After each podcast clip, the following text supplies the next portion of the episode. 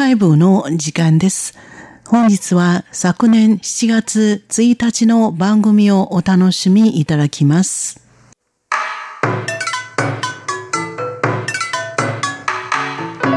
続いては文化の台湾の時間です。この時間のご案内は中野です。さて、今週もいろんな角度から台湾の文化をご紹介していきたいと思います。今週は台湾の本についてご紹介しましょう。台湾に住んでいると台湾人と本とのつながりはとても身近で深いなぁという印象があります。その代表とも言えるのが複合型書店のパイオニア、製品書店の存在。書籍を軸とした複合的な商品ラインナップや24時間営業など、書店の概念を覆すユニークなスタイルで、それまで本がそれほど身近でなかった人にも違うアプローチから本を身近な存在にしていった書店です。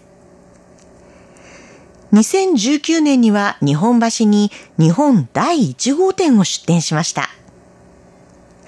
また一方で日本の紀ノ国屋書店や純駆動書店に続き、蔦屋書店も台湾に進出しています。蔦屋書店は台湾6店舗目となる書店とカフェが融合したブックカフェ、蔦屋ブックストアを5月21日に台湾第3の都市、高尾にオープンしています。世の中本離れが叫ばれ、もちろん台湾でも老舗を含め毎年いくつかの書店が店を閉めるニュースを耳にしますが、それでも台湾は書店や本がまだまだ熱い印象です。そんな台湾では日本の本を翻訳した書籍も多く目にします。台湾文学はそんな翻訳書籍たちから生まれたとも言えるほど、今台湾で活躍している作家たちの多くは、80年代から90年代以降に刊行された大量の翻訳小説を読んで作家になったそうです。太宰治や芥川龍之介の本を読んで勉強したという小説家がいたり、純文学以外にも京極夏彦や宮部みゆきなどの時代小説、綾辻ゆきとや横山秀夫などのミステリーなどなど、台湾の書店にはジャンルや時代に関わらず、たくさんの翻訳本が並んでいます。中でも村上春樹は台湾人の間でも特に人気で、普通に読まれているだけでなく、大学の論文の研究材料としてもよく取り上げられています。このように以前から翻訳書籍が多くあった台湾ですが、今もなお翻訳書籍の出版数は伸びているそうです。台湾の国家図書館が発表した昨年2019年の出版状況によると、昨年出版された新書の数36,810種類のうち、翻訳書籍は9632種類と全体の26.17%を占めており、翻訳書籍が全体に占める割合は前年度比べ1.82ポイント上昇しています。その翻訳された書籍のうち最も多いのが日本の書籍で5191種類と全体の53.89%を占めました。次いでアメリカ、イギリス、韓国の順でした。なお、翻訳書籍で最も多かったのは漫画で25.09%。次いで自動書が15.57%。小説が11.72%を占めていました。ジャンル別で見ても、漫画のうちの88.2%は翻訳書籍で、うち大部分は日本の漫画だったそうです。台湾での日本の漫画の人気の高さが伺えますよね。ちなみに先日このコーナーでもご紹介しましたが、2010年に46歳の若さで亡くなった日本のアニメ監督で漫画家のコン・サトシの怪奇戦の翻訳版が先頃台湾で出版されました。この翻訳書籍を出版した大海文化の林イ君副編集長は、パプリカを見てからコン・サトシの他の作品にものめり込んだそうで、彼が亡くなった時、まだ台湾では彼の作品が出版されていないことに気づき、日本の出版社に掛け合い、昨年ようやく夢の化石の翻訳版を出版。そして先頃、彼の初めての連載作品、怪奇戦の翻訳版を出版しました。林副編集長は、もう彼の新作を見ることはできないけれど、これまでの漫画は見ることができると話し、もっと多くの人に彼の作品を知ってもらいたいと、これからもコン・サトシの作品を翻訳するつもりだとしています。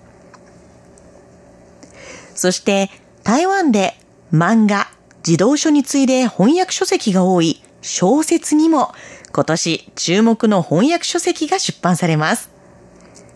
日本の国民的人気作家、向田邦子の生前最後に世に送り出した作品、打活のごとくの反対字中国語版が明日7月2日に出版されます。向田邦子といえばエッセイストであり、脚本家であり、直木賞作家でもある昭和を代表する人気作家の一人。代表作には、アシュラのごとく、あうん、寺内勘太郎一家、父の詫び状などがあります。1980年に雑誌で掲載されていた花の名前、カワウソ、